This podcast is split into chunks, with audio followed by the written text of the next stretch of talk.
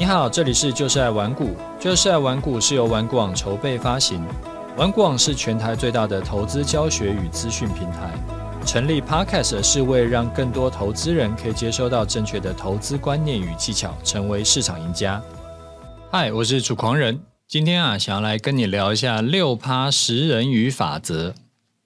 啊，之前讲过好几次的事情了，因为这两年呢、就是世界各国都已经尝到零利率的苦果，所以说呢，在未来十年都不太会降息到零利率，所以会比较有可能走法是常态性啊，会维持在两趴到四趴的利率是比较有可能的。资金呢就不会像过去这么宽松，所以企业的获利跟股市的本益比也都会受到压压抑。那这个带给一般投资人的影响啊，就是原本啊，我只要买进持有指数型的 ETF，我就可以躺着赚八趴、十趴的投报率。未来啊，这个投报率很可能会只剩下四趴、五趴。啊，这个并不是什么电影的剧情，不是幻想出来的。其实台股跟美股过去呢，其实都已经有真正的是有发生过这种事。你像台股从一九九零年到二零一七年，它将近三十年的时间，都一直没有办法站稳在万点之上。那美股的 S M P 五百指数，从一九六五年到一九八零年，这超过十五年期间，指数呢是完全没有涨的。啊，投资报酬率这个东西是怎么算的？它其实就是买低卖高的价差，再加上配息。那过去台湾跟美国指数啊，曾经碰过的，像刚刚讲的这个十五年到三十年都不涨，就代表说，你如果说指数不涨，代表价差就没了嘛。那买进持有的懒人投资法能够获得的，就只有每年配息的获利而已。然后配息你也知道，它长期平均就是每年呃这个大概四趴五趴上下。啊，定期定额买进持有指数呢，就再也没有办法像过往的这个十几年来它的这个高投报率。你想要一年赚个两成三成，或者说是你想要赚三成以上的投报率，你就会需要更积极的主动投资。赚价差这种主动投资啊，其实就是玩股网的强项。玩股网多个社团呢，跟我自己的终极系列课程，主要就是教你如何在市场中可以赚到价差。然后你刚好可以趁这次玩股网周年庆参加社团学习主动投资的方法。之后无论台股是多久都不涨，你都可以一样从市场中捞钱。那除了主动投资在未来十年是非常重要的一块以外，其实啊，你经过过去两三年到今年的盘势，你应该很多的看法跟做法都需要改变。从二零二零、二零二一年啊，除了啊二零二零的年初因为疫情大跌以外，啊之后就是全球央行开始印钞放水，股市呢就是多头涨翻天，连涨了两年。那到了二零二二年呢、啊，大家都以为说市场终于可以摆脱疫情，然后预计还会持续创高的时候，发现竟然通膨控制不住，所以联准会呢就开始暴力升息，然后就股债双跌，从年初跌到年尾。啊，之前多头赚钱的模式啊，到了二零二二年反而是大赔。啊，到了到了二零二二年的年底，那时候反市场是一片悲观嘛。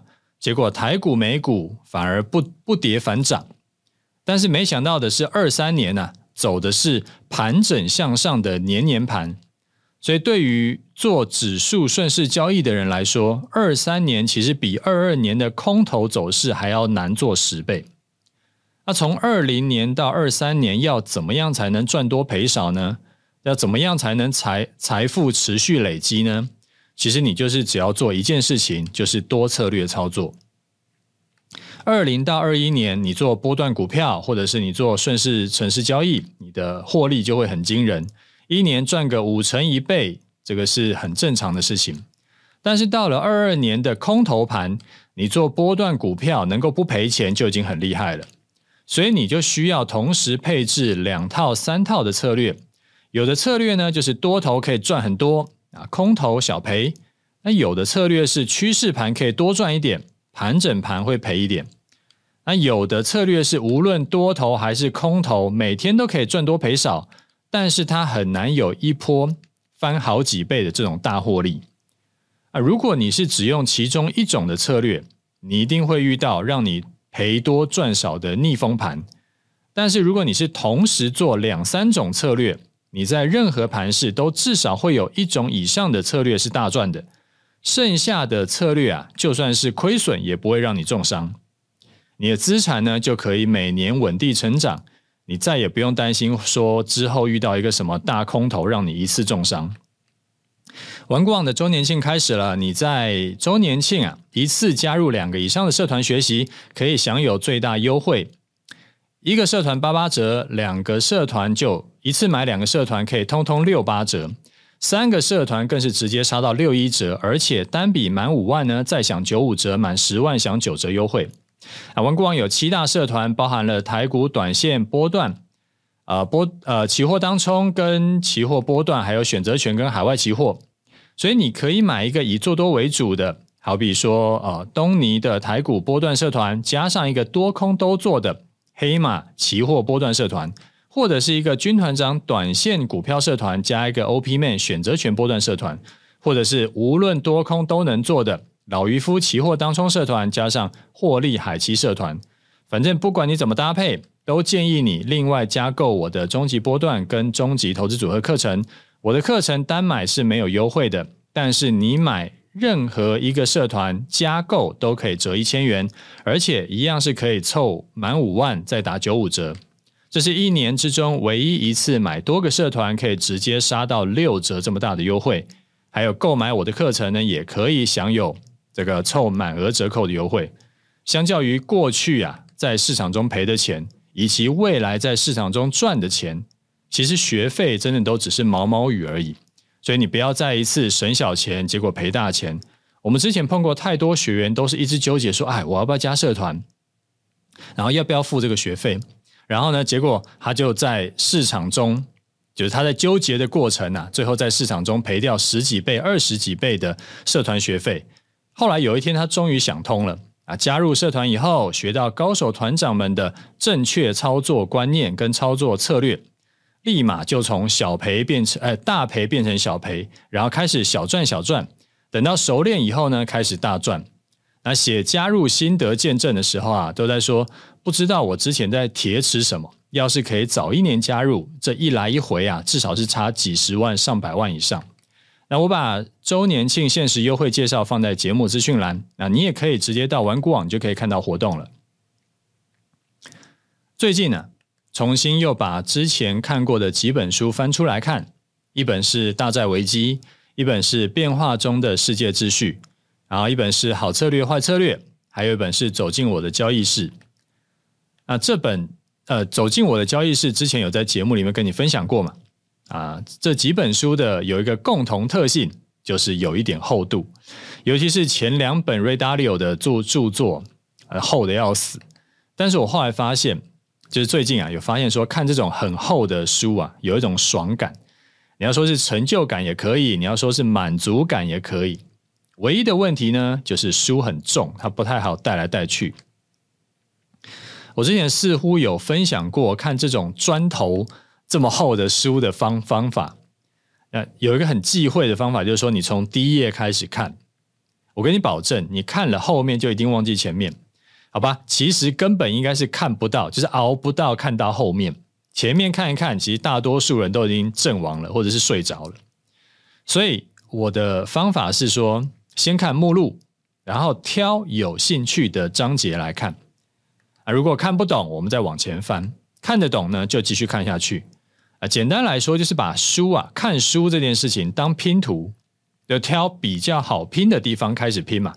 因为没有人拼图是从左最左上方开始拼到最右下方的，对不对？所以一定是先挑好拼的开始拼，然后哎越拼越大，然后最后再把一些边边角角的地方补起来。所以其实看书也是不用从第一页看到最后一页，甚至是不用啊，就是这本书呢，你就挑你想看的把它看完，然后你就可以把它放着了。你也不用说一定要，就是每一页都一定要看过，感觉才不亏。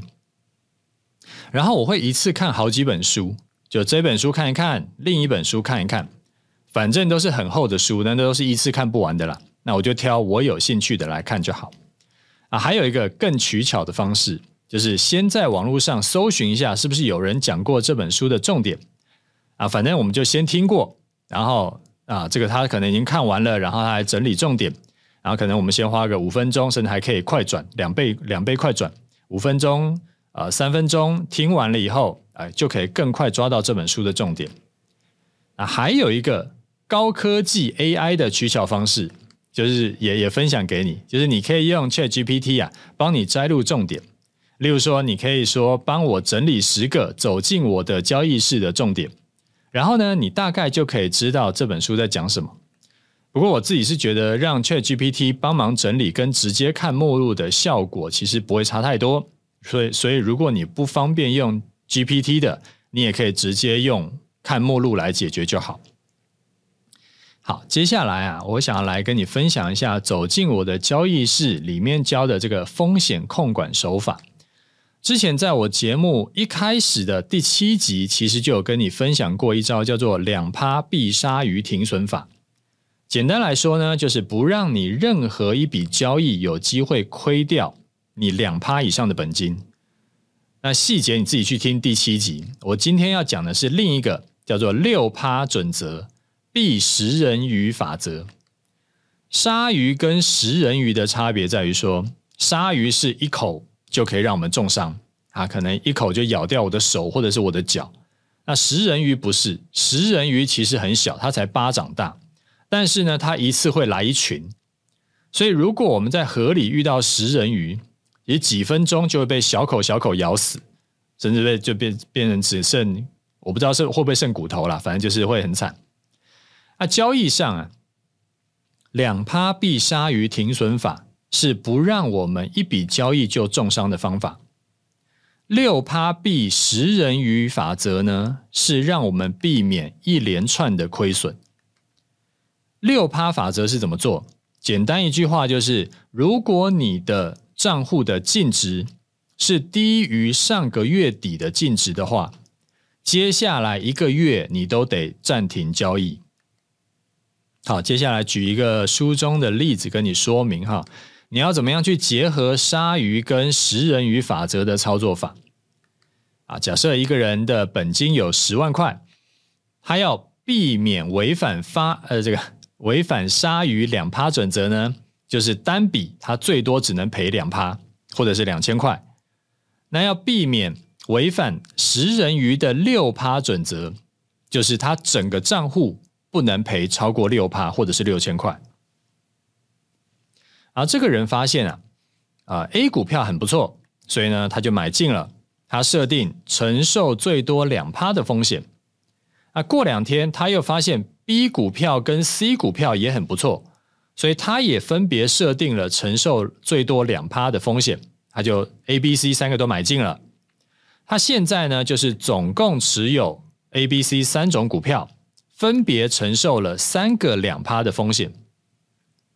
所以他总共承受了六趴的风险。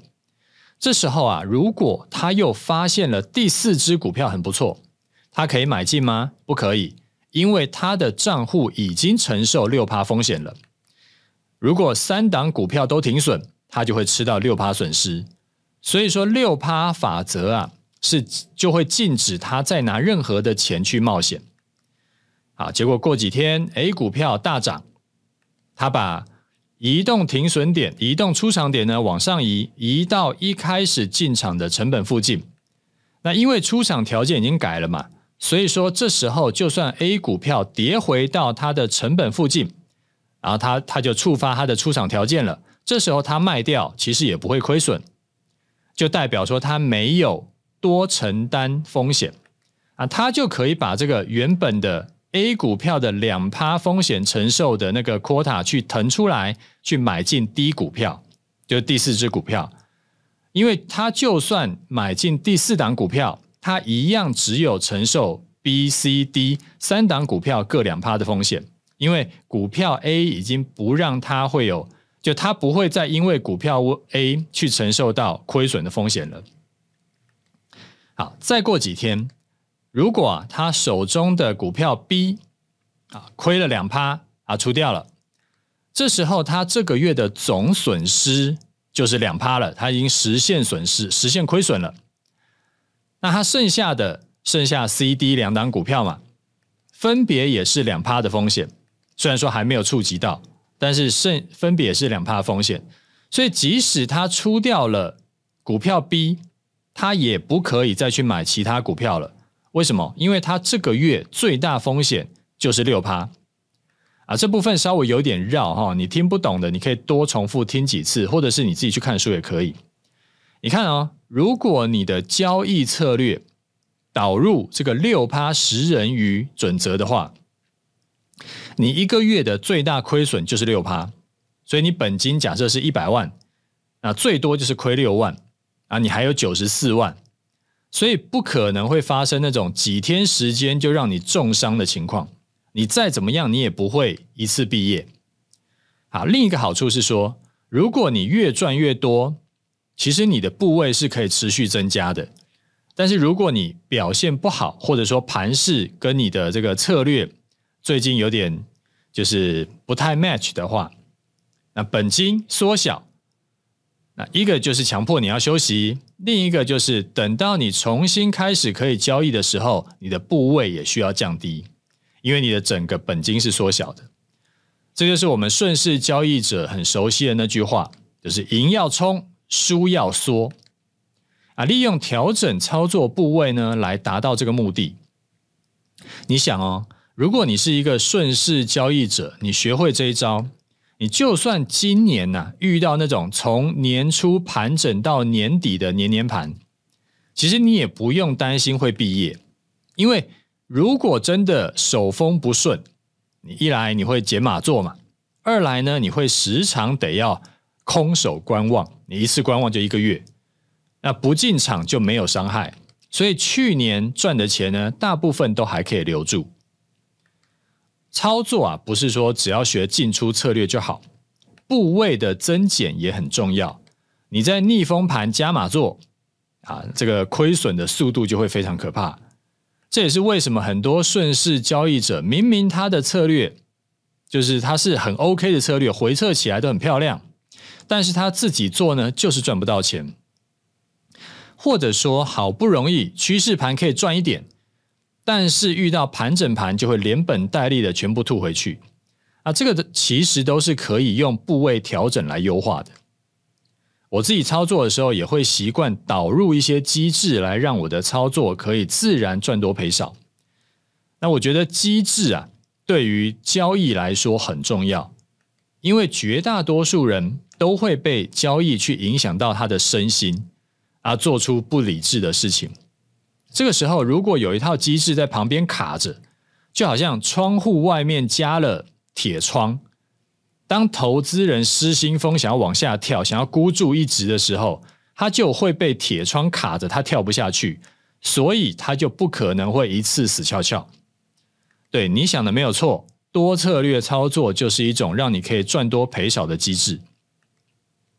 不是说你每一种策略你都要学到顶尖，都要学到这个前一趴的人，你才可以赚多赔少，而是因为多策略的特性，让你自然而然你就不容易大赔。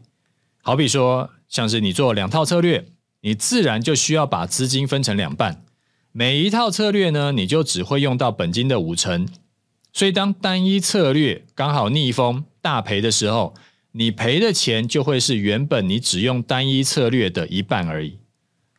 啊，另外因为多策略啊，会要求就是两套、三套策略尽量是不相关的，是不同人开发的策略，甚至是不同商品的策略。所以当一套策略出现亏损的时候，很有可能其他策略通常不是亏损的啊，要么是持平，要么是赚钱。所以我用多策略实际操作遇到。单一亏这个单一策略亏损的情况，通常是其他策略可以帮我赚回来。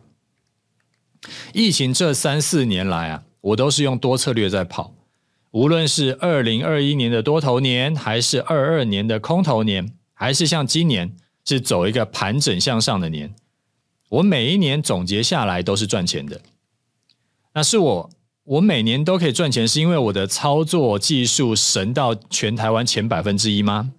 这个我不敢说，但是我觉得根本其实不需要到什么前百分之一这么强，只要机制有建立起来，自然就让自己处于一个很容易赢、不容易输的优势中。这就像我在终极实战心法班里面有讲过一个心法，长期赢家的一个共同点呢、啊，它就是让自己立于不败之地。当你建立了一套容易赢不容易输的机制，长期做下来，自然就是只有资产持续成长这一条路。好，那我们主题先讲到这里，看一下听众的回馈哈。啊，第一位听众他说先送上五百颗星。啊，终于等到突破年年盘，期待波段行情出现，赚到钱呢，要好好带家人、爸妈出国放松一下。最近啊，我也开始需要思考如何帮小朋友建立正确的投资观念。好，感谢你的五百颗星啊！带家人出去玩呢，很重要，留下共同体验跟回忆啊，我觉得这个是太珍贵了。但是我觉得不一定要限制说赚大钱。带家人出国玩，就是我觉得不妨是调整成，如果赚大钱啊，就带家人去玩好一点，飞远一点。但是没赚钱呢，也可以带家人去近一点的地方，甚至是不出国，其实也 OK 啊。那那当然就是也花不到什么大钱了。重点是家人在一起，一起做一件事情，一起的共同体验。体验是这样，跟不同人做同样的事。或者是跟同样的人做不同的事，其实都可以带来不同的体验，然后都很有价值。然后提醒你，相较于拍照啊，可以的话尽量多录影，就是会动有声音的影片，会比照片要更珍贵一百倍。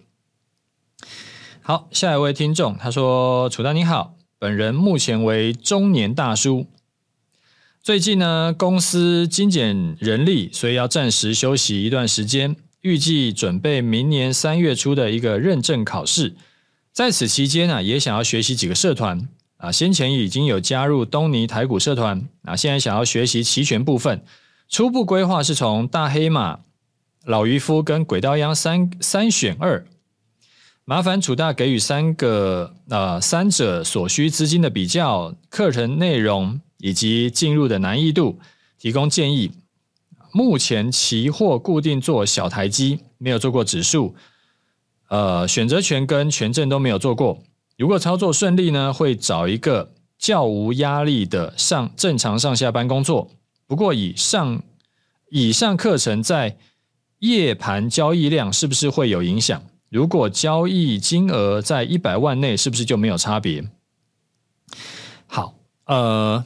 大黑马是教期货波段城市交易为主啊，老渔夫呢是教期货当冲，轨道央啊是期权当冲，加上它会有一套这个期货的波段策略啊，资金需求是大黑马会高于老渔夫，高于轨道央，但是即使是大黑马，我觉得初期也是投入大概三四十万差不多了，也不需要什么多巨大的本金。那老渔夫跟轨道央呢？它一个是当冲嘛，当冲的话就是它的风险是比较低的。然后那轨道央它是有教教你做选择权，所以说他们两个的大概十万块就可以开始做了。那是不是容易学习？这个我分两个层面来回答你，因为它其实是一个诶，不是一句话就可以讲完的话的的一个问题。一个层面是说要学的东西多不多，就是课程的。丰富程度，那一个是说靠这套策略啊，能够稳定赚钱的时间需要多久？那像黑马社团，它因为教的是城市交易，所以有一些前置作业会需要你去做功课。当然了，社团里面也会提供给你，就是呃比较简单的，你看到讯号，你在手动下手动下单的策略。但是社团中精华跟主要的价值还是在自动化的程式交易策略。所以要学习的内容呢，是真的比较多，但是这是好事情，就是内容是真的比较完整跟丰富。那老渔夫教的是期货当冲，他主要就是社团就教你一套进出的这个判断方法。你看到什么讯号，它跑出来，这时候你就该进场，什么时候该出场，什么时候该加码，什么时候该减码，你就是照这套策略做就好。轨道央啊，它是以量价关系为核心，所以只要有量价关系的商品都可以做。那社团里面是以做台指期跟台指选择权最多，但是呢，也有人拿来做海期啊。他另外还会教你一套期货波段策略。啊，课程内容的多寡，轨道央是介于黑马跟老渔夫之间。好，这个是第一个。第二个就是说，完整掌握社团策略的难易度。黑马社团策略呢，它全部都是机械化交易，机械化交易就是很固定，很好上手，没有任何的模糊空间，你不需要去练盘感，所以是最容易完整掌握的。其实说极端一点，就是小学生都看得懂。老渔夫的策略呢，我看起来是啊、大概百分之九十五是机械化，但是有五趴左右会需要经验判断。那碰到这五趴左右的情况啊，啊，经验丰富的的操作者跟完全新手的绩效就会有差。那轨道央的策略呢，需要操作经验的比重会更大一些。它不是说你加入以后就可以马上上手，你会需要花一些时间来练习跟熟悉。所以掌握社团策略难易度来说，是黑马最容易，再来是老渔夫，再来是轨道羊。啊，最后你问我说，策略做夜盘 O 不 OK？好，不用担心，以你的资金量来说，夜盘是绰绰有余的，不会有那种什么买了卖不掉，或者是自己拉涨停的情况。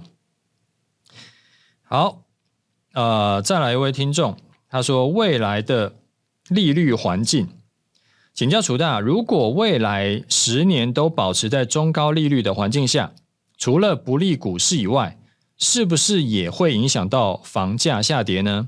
毕竟房贷的利率增高也会影响到贷款买房的意愿。好，这个问题很好哈，我分享一下我的看法。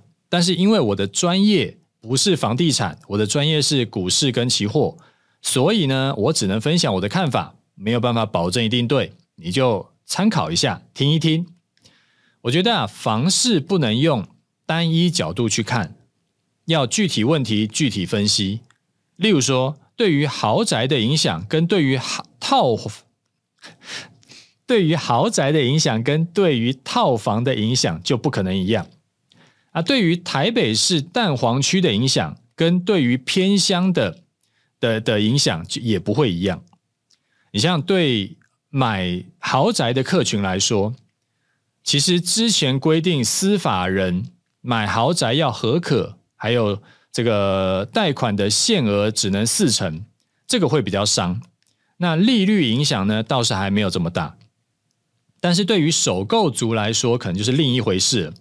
我身边有买房的朋友啊，他们的回馈是说，从之前一点三趴升到两趴以上，就觉得每个月要花很多钱，就是多花不少钱的。如果还要再往上升，就会真的是严重压压缩到生活品质。当然就会逼大家买房的时候就会多考虑一下，但是台湾的房价比较靠北的是说，大家考虑多一些不代表房价会跌啊，也许只是交易量减少而已。然后会纠结的人呢，他看到房价没什么跌，他最后就会摸摸鼻子去买小一点的房子，反正总价低一点也就负担得起了。像这几年就是很多房型都是给小家庭买的。那夫妻反正也不是一定要生小孩嘛，所以房子呢就越住越小啊，走向香港化，就是总总价差不多，但是每平的价格持续越来越高，然后房子就越来越小。好，最后讲到蛋黄区跟偏乡的差距，长期来看，都市化是不可逆的趋势。有任何的一个大大的这个，你不管是日本，不管是美国还是哪里，都是一样，全部都是都市化。什么叫都市化？就是人口会往都市化集中，所以蛋黄区的房子是刚需啊，自然就是会有买盘支撑。除非是之前刚经过一波的狂涨，然后现在有一个涨多修正，不然长期来看都是涨多跌少。那现在有些人会因为房价的关系，反正我就越住越远。但是通勤这种事情呢，它有个限度。你一天你大概花个一个小时，花个一个半小时通勤，好，两花两小时通勤好了，大概也差不多到极限。你不太可能一天花到四五个小时通勤，因为这种东西长期下来会把人逼疯掉。所以还是很多人是愿意用居住空间去换取通勤时间。好，最后我觉得啊，利率提高比较大的影响，反而是可能在租金上面，因为对房东来说，一个月要多付的利息，诶，我干脆直接转嫁给房客就好。那台湾的租金房房价比很低嘛，房价既然很难跌，代表租金要涨价的空间就很大。像我自己现在也还在租房子，像我老婆啦，还有我妈。就已经跟我靠北过很多次，你为什么不买房？然后我就说，因为想买的还买不起，然后买得起呢，又觉得不甘心，啊，就只好继续租了。那我现在租的房子，如果要买下来的话，我算过，大概房价可以让我租接近一百年。啊，最近不买房还有另一个考量，就是因为我两个儿子也大了嘛，一个高二，一个国一，所以呢，我们就想说，等弟弟上大学。哎，可能也他也就不不住家里了，就看他学校考到哪里。那我觉得啦，那个臭男生他应该也不会想要跟爸妈住，因为跟女朋友住要爽多了。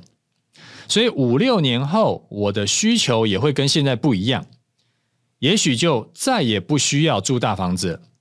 所以我就想说，哎，那是不是我干脆再继续租个五六年好了，然后把钱呢放到我擅长的股市跟期期货市场去翻，会更适合。好，最后再提醒你，我不是房地产专家，刚说的都只是我的个人看法而已。好，那最后一位听众，他说：“您好，听朋友介绍，您是非常厉害的投资高手，要我先听听您的 Podcast。请问大哥，我是投资新手，我该从哪方面着手呢？”我目前因为对投资不懂，前几天第一次买了一些 ETF，请问大哥可以给我一些建议吗？感谢。好，呃，非常厉害的高手，这个不敢当，因为投资市场太大了，比我厉害的高手也是很多的。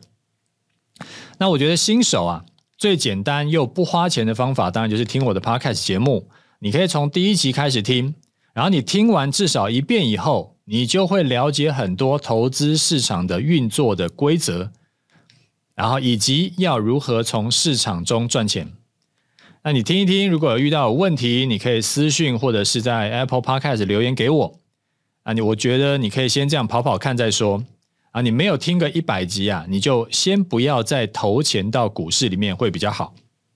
啊，好，那最后我来讲一下最近的盘势看法。前两个礼拜啊，破底翻往上涨之后，今天呢来了一个黑 K 修正啊，这个还蛮吓人的，尤其是跌破了前三天的整理低点，也跌破了十一月二十一号带量长红大涨的低点啊，这个我老实说，对多头来说是的确比较伤。通常是这样，在判断多空走势的时候，我们会抓个防守点，防守点怎么抓？就是抓，假设是上涨的盘。你就是往下找支撑，当做防守点。例如说，近期的盘整的低点，或者是不久之前的带量长红低点，它都是支撑，也都可以当做防守点。那防守点要怎么用呢？其实很多派别的做法都不同啊。举个例子好了，呃，假设现在是跌破了一个关卡，那有的派别呢，他就会跟你说：“哦，现在要减码一部分，为什么？因为盘势转弱了。”所以适度减码是保护自己，等到重新站上转强点，我们再加码买回来。所以单纯以看法来说，今天这根黑 K 啊，它跌破两道防守关卡，这个对多头来说是真的不太好，有转弱的疑虑。那下面还有哪一些防守点呢？一个是万七的整数关卡嘛，那一个是十一月十五号的跳空缺口，那这两个也都是支撑。那我的终极波段，为了要让学员好复制，我就刻意把防守点的判断直接拿掉。我们选用更单纯的做法，就是直接看进场的动机，或者是直接看月线就好。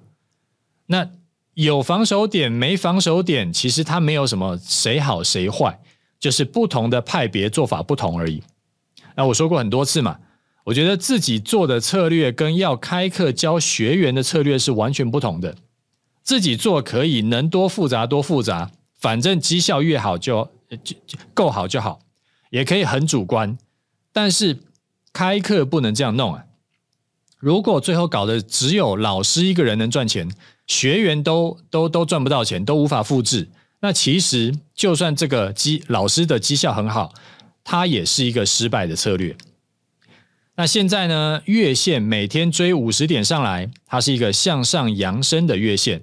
所以月线理论上来说是会有支撑的，加上刚刚说的两道支撑，多头在遇到修正的时候，只要还没有转空，那就是偏多操作。偏多操作什么意思？就是逢回加码，不要逢回就赶快去空。我们过去三年啊，已经示范过很多次，逢回加码才能够买到好的价位，比追高要安全多了。你可能会想问说，可是逢回加码很可怕，会不会一路就跌下去？这个东西没有人可以跟你保证。